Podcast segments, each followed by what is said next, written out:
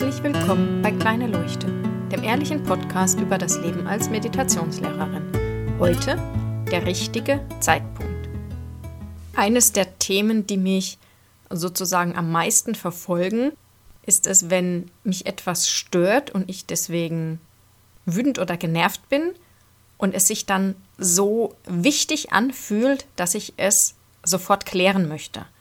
Das Blöde ist natürlich, wenn ich selbst so wütend oder genervt bin, ist das eigentlich kein guter Zeitpunkt, um etwas zu klären. Trotzdem schaffe ich es meistens nicht, einfach die Klappe zu halten, obwohl ich weiß, dass es kein guter Zeitpunkt ist, weil es sich einfach so wichtig anfühlt, dass es jetzt eben geklärt werden muss, weil ich doch jetzt so wütend bin oder genervt. Und damit eben dieses wütend oder genervt aufhört, deswegen muss ich das jetzt klären. Das ist aber irgendwie eine verquorene Logik, denn das wütend und genervt geht auch weg, ohne dass ich es kläre. Und ich hatte jetzt gerade erst vor ein paar Tagen da ein Beispiel. Meine Tochter war schon im Bett, als ich gemerkt habe, dass im Kühlschrank ein paar Süßigkeiten fehlen. Ich hatte so besondere Leckereien beim Bäcker gekauft. Und ich habe gedacht, sie hat sich das genommen, obwohl ich ihr gesagt hatte, sie soll sich keins nehmen. Also sie durfte an dem Tag wählen, ob sie Eis möchte oder eben diese Nugis heißen die. Das sind so Nougat mit Marzipanteilchen. Und sie wollte ein Eis. Und das war auch okay für sie. Und sie hat auch verstanden, warum nur eins von beiden. Und dann fehlte aber eines. Und ich war eben der Überzeugung, dass sie sich einfach was genommen hat und war wütend. Weil sie jetzt aber schon im Bett lag, konnte ich es nicht klären. Dank der äußeren Umstände konnte ich nicht wütend in ihr Zimmer stürmen und sie damit konfrontieren, was sie denn da Gemeines getan hat, sondern ich musste warten. Und am nächsten Morgen war ich dann zum Glück schon wieder so abgeregt, dass ich gemerkt habe, hm, solange mich das noch wütend macht, ist das keine gute Idee, es anzusprechen. Halt einfach die Klappe. Du hast jetzt die ganze Nacht gewartet. Es kann jetzt auch noch ein bisschen länger warten. Und dann war es tatsächlich so, dass ich eine Idee hatte, als ich sie dann gesehen habe, später. Sie hatte eines ihrer Kuscheltiere dabei und plötzlich, weil ich eben nicht mehr durch meine Wut so völlig gaga war, habe ich gefragt, oh, hat das Kuscheltier das Nugi gegessen? Meine Tochter schaut mich an, was für ein Nugi? Ich sage, ah, es fehlt ein Nugi und ich wundere mich, wer es gegessen hat. Der Papa mag die nicht, ich habe es nicht gegessen und du wusstest ja, dass du es nicht essen sollst. Dann hat sie nur gelacht und hat gesagt, nein, das Kuscheltier kann das ja gar nicht essen.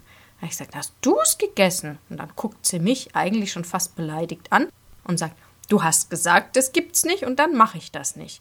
Und zum Glück auch, weil ich eben wieder in einer besseren Stimmung war, habe ich ihr geglaubt. Und auch ganz tief in mir, ich habe gespürt, sie sagt die Wahrheit. Sie lügt mich nicht an. Natürlich war da ein anderer Teil von mir, der da immer so logisch ist und sagt, naja, der Papa war es nicht, ich war es nicht, irgendjemand muss das doch gegessen haben. Es kam mir dann aber eben der Gedanke, hm, vielleicht ist es ja im Kühlschrank irgendwie verloren gegangen. Ich habe dann den Kühlschrank durchsucht, habe es nicht gefunden, aber weil ich eben nicht mehr in dieser Hochwutphase war wie am Abend zuvor, kam die Idee, im Auto zu schauen. Ich habe es nicht sofort im Auto gefunden, sondern tatsächlich erst zwei Tage später, weil es irgendwie ganz blöd unter den Sitz gerutscht war und mich das Thema nicht losgelassen hatte und ich dann nochmal gesucht hat.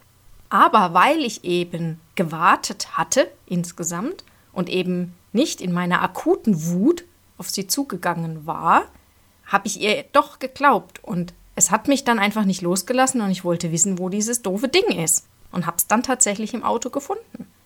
Als ich es dann im Auto gefunden hatte, war ich heilfroh, dass ich sie nicht der Lüge bezichtigt hatte. Ich habe das Ganze dann auch genutzt, um ihr nochmal versuchen klarzumachen, wie wichtig es ist, dass man eben ehrlich ist. Weil wenn das Vertrauen einmal erschüttert ist, dann wird es eben viel schwieriger, sowas zu machen. Und dass ich eben nochmal gesucht habe, weil ich ihr geglaubt habe, weil ich ihr vertraut habe, dass sie die Wahrheit sagt. Das Ganze soll ein bisschen zeigen, dass auch wenn wir wirklich das Gefühl haben, ich muss das jetzt ganz dringend hier klären, es meistens besser ist, wenn wir warten. Und es ist jetzt gar nicht so, dass es wirklich der richtige Zeitpunkt sein muss. Es reicht ein Zeitpunkt, wo ich nicht mehr in meiner Wut oder in meiner Genervtheit gefangen bin, sondern wo ich einfach wieder einen klaren Kopf habe. Und dieser klare Kopf mir ermöglicht, eben auch andere Möglichkeiten in Betracht zu ziehen.